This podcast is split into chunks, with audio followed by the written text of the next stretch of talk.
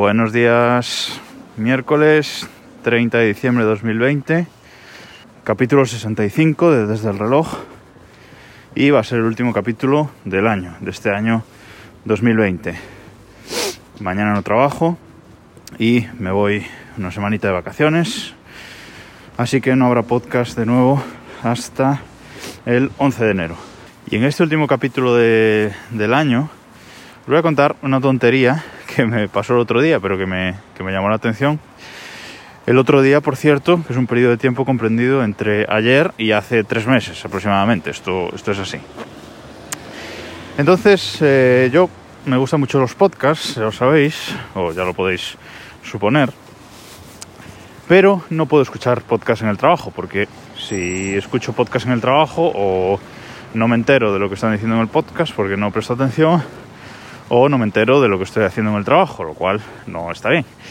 Entonces, eh, normalmente no escucho nada, pero de vez en cuando, dependiendo lo que está haciendo, si necesito mucha concentración, etcétera, me pongo algo de, música. Yo hace dos años más o menos que tengo Spotify Premium, Spotify de, pago, vaya. Eh, tenemos el plan eh, familiar que tiene hasta bueno, se puede tener hasta seis miembros. Y está muy bien, es muy fácil eh, conseguir la música ahí, es eh, entrar y, escuchar online, está muy bien. Pero yo hasta entonces lo que hacía era pues o los CDs que me compraba los ripeaba para tenerlos en digital o bueno, conseguía música por, por otras vías. El tema es que yo tenía toda mi biblioteca musical, tengo todavía toda mi biblioteca musical en iTunes. Primero fue en Windows y luego cuando me pasé a Mac, pues en iTunes de, Mac. Y con los años, pues eso fue evolucionando y Apple acabó ofreciendo el servicio este, iTunes Match, que lo que hace, este sincroniza toda tu biblioteca musical con la nube, para que pueda estar disponible en, en todos lados, vaya. Es un servicio que Apple todavía sigue ofreciendo a los que lo contratamos en su momento, que son 25 euros al año, y te deja tener pues eso, toda tu biblioteca musical sincronizada en iTunes en la nube, con lo cual no tienes por qué llevarla descargada ni copiarla en, en tu teléfono, directamente accedes con la aplicación ahora llamada de Apple Music a toda tu biblioteca musical personal. Bueno, yo sigo teniendo ahí, como digo, mi archivo histórico de, música. Y el otro día, pues eh, me fui a poner una canción ahí. Cuando quiero escuchar algo concreto, eh, antiguo, así, eh, suelo, ir ahí. No, no sé por qué, pero no voy a, no voy a Spotify. Suelo, suelo preferir a esa biblioteca musical. La cuestión es que le doy a un disco concreto, una canción, y no me di cuenta de que estaba puesto el aleatorio, que estaba puesta la reproducción aleatoria. Y entonces escuché la canción que quería escuchar y en vez de escuchar luego la siguiente del disco, pues saltó a otra canción de la biblioteca. Estaba puesto el aleatorio de toda la biblioteca musical. Y a mí en cuanto a música, pues me gusta de todo, ¿vale? O sea, pop, rock, rap, tanto español como inglés.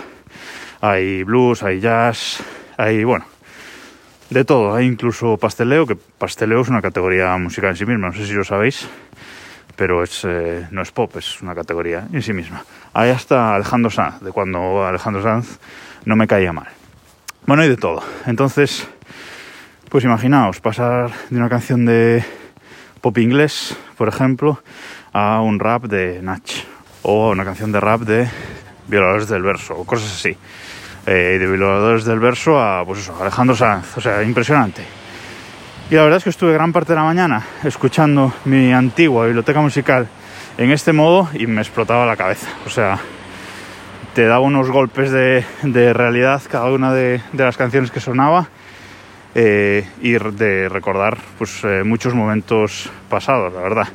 Estuvo muy bien, como digo, estuve gran parte de la mañana escuchando mi antigua biblioteca de esta forma y me pareció impresionante y seguro que lo volveré, que lo volveré a hacer porque incluso me daba la risa en algunos momentos con alguna canción que, que saltaba. Si tenéis algo similar o incluso si sois los que vais guardando en Spotify vuestra música favorita, porque yo Spotify ahora pues lo uso mucho, me gusta mucho, pues aparte de que está todo ahí, o casi todo, por las listas de reproducción, ¿no? Esas listas de reproducción pues compartidas entre, entre usuarios y bueno, está muy bien y pones esas listas también en aleatorio y ahí también puede salir de todo, pero experimentar absolutamente toda tu biblioteca musical y toda mi biblioteca musical eh, de toda una vida, ¿vale? Yo tengo 34 años y tengo ahí toda mi música, desde los primeros discos que me compré, que luego ripé y pasé a digital, hasta los últimos que,